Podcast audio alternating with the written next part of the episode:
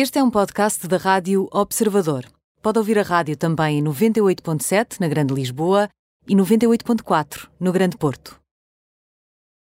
Portanto, misógino, como assim? Uh, por culparem basicamente a Meghan pela saída deles do, no Reino Unido, não, não é correto isso? É basicamente, é basicamente por aí. Essa ideia, uh, esta ideia foi preferida durante um painel de debate intitulado A Máquina de Mentiras da Internet, organizado pela revista norte-americana Wired, e, onde Harry explicou que o termo Megxit foi criado por um troll, amplificado por correspondentes que escrevem sobre a família real e foi crescendo até chegar aos meios de comunicação mainstream. Um, Harry vê, estas, vê nesta expressão, neste termo, uma tentativa de visar, ferir e imputar aqui a responsabilidade de todo o processo à, à mulher?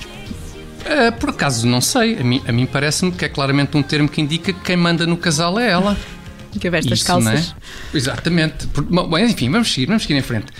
Portanto, no fundo, acabaram os dois a ser alvo de críticas duras, não é? Com tudo o que se tem passado. Foi. Não foi só a Megan. Não, não foi só, não foi só a Megan. Aliás, foram ambos. E ele falou precisamente dessas críticas uh, e do discurso de ódio de, de, que foram e têm sido alvo. Uh, o Príncipe Harry referiu-se ainda a um estudo divulgado no mês passado uh, por uma empresa de análise de redes sociais que estimava que 70% do conteúdo de ódio e desinformação que o visavam a ele e a Megan nas redes sociais tinham origem em apenas 83, 83 contas criadas no Twitter. Um, lá está, Harry veio criticar os jornalistas britânicos que alimentavam aqui esta máquina, alimentavam-se destas contas e amplificavam mentiras que eram tidas como verdades, uh, supostamente, uh, dizendo que a desinformação é então uma crise global e humanitária. Uh, o príncipe lembrou ainda a história da sua mãe Diana e a forma como a progenitora foi perseguida pelos paparazzi, pelos tabloides britânicos, estabelecendo aqui um termo de comparação com o que se poderá estar a passar também com Meghan, e disse o seguinte: Perdi a minha mãe para esta raiva que se autoproduz e, obviamente, estou determinado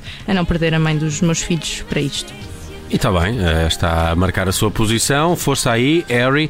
Eh, seguimos em frente. No humor no de hoje está Paul Rudd. Então Exato. o que é que se passa com Paul Rudd? O ator de 52 anos, que já interpretou, enfim, um bocadinho de tudo no grande ecrã, de galã, herói, eh, foi considerado o homem mais sexy do mundo. A sério? É verdade. Okay. A votação anual é levada a cabo Fizeste pela... pódio, Nelson? Não, não era o Idris é Elba antes. É, isto, todos os anos, todos os anos, todos há, um novo, há um novo, é? exatamente. Okay. É esta votação anual já desde 85, acho eu, que é levada a cabo pela, pela revista People. E o grande vencedor foi revelado esta terça-feira à noite no The Late Show do Stephen Colbert, uh, onde aqui o apresentador uh, submeteu o ator a testes de sensualidade antes de anunciar o resultado. Epá, testes de sensualidade, como assim? Para, para saber se estava à altura deste título agora é, atribuído? Exatamente. Colbert uh, submeteu Paul Rudd a uma série de testes que incluíam um exame físico e sessões de fotos do ator vestido como trabalhador da construção civil e de monge, isto para mostrar se ele era capaz de parecer sexy com qualquer trapinho. Um, e depois destes testes, Paul Rudd acabou então por ser revelado como o homem mais sexy do mundo, com direito a uma coroa, flores e até uma daquelas faixas um, dos concursos de beleza.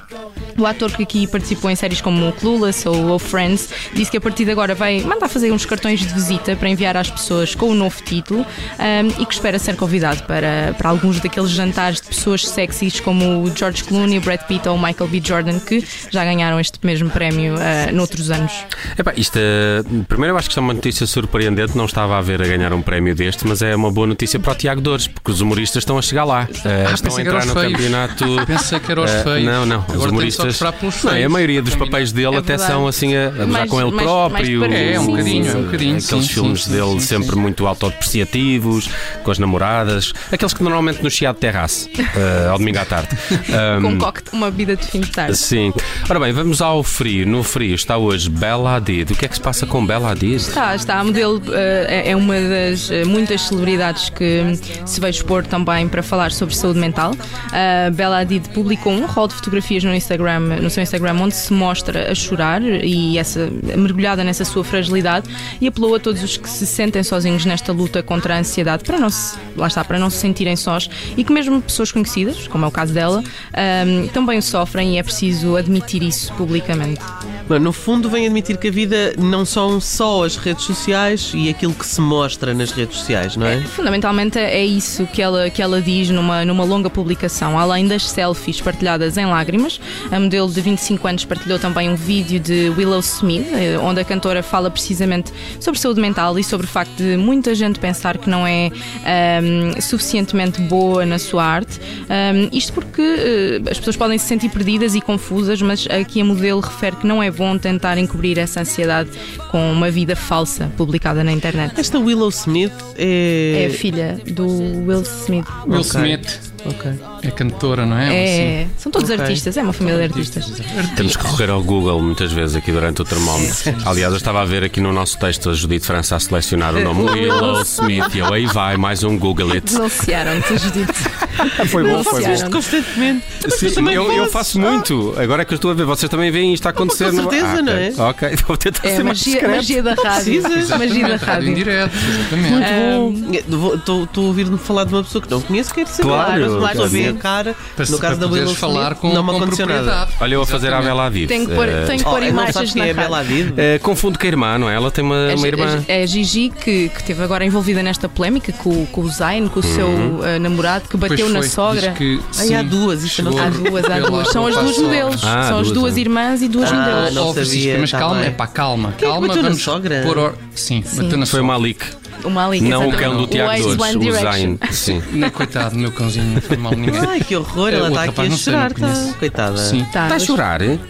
Desculpem, eu só queria relembrar Jorge Jesus. Ahm, onde é que nós íamos? Ótima referência, Eu ia perguntar à referência. Francisca, antes de vocês darem cabo da rubrica, Desculpa, eh, se esta jovem já tem historial de depressão ou, ou- ou é uma coisa recente? Já, já tem. Por acaso ela já tem e ela contou eh, que já lida com estes problemas de ansiedade há, há anos eh, e passou já até por vários burnouts. Eh, recentemente diz que teve algumas recaídas, que foi o que a levaram, lá está, a expor eh, novamente o seu caso publicamente. E Bela Hadid pede então a quem se sinta assim para procurar ajuda, porque eventualmente são, são coisas que têm tratamento e, e poderão melhorar. eh, e usa a expressão até que esta montanha russa de emoções acaba por parar, eh, se não se pagar por outra voltinha. Epá, a bela história aqui da Bela Dias. Está-me a relembrar da, da série de reportagens que temos no Observador do Labirinto, com o mais recente episódio do Hugo Van der Ding, que aborda precisamente esta situação. Há já também um episódio com a Marisa Matias. Podem encontrar o Labirinto no nosso site observador.pt. É obrigatório ler. É obrigatório ler e é um formato também multimédia com, com vídeo. Tem, Muito tem- interessante. Muito, muito, muito bom. Uh, termómetro está feito quanto a hoje com a Francisca Dias Real. Obrigado por estas Obrigada. notícias. Bom resto de dia, Francisca.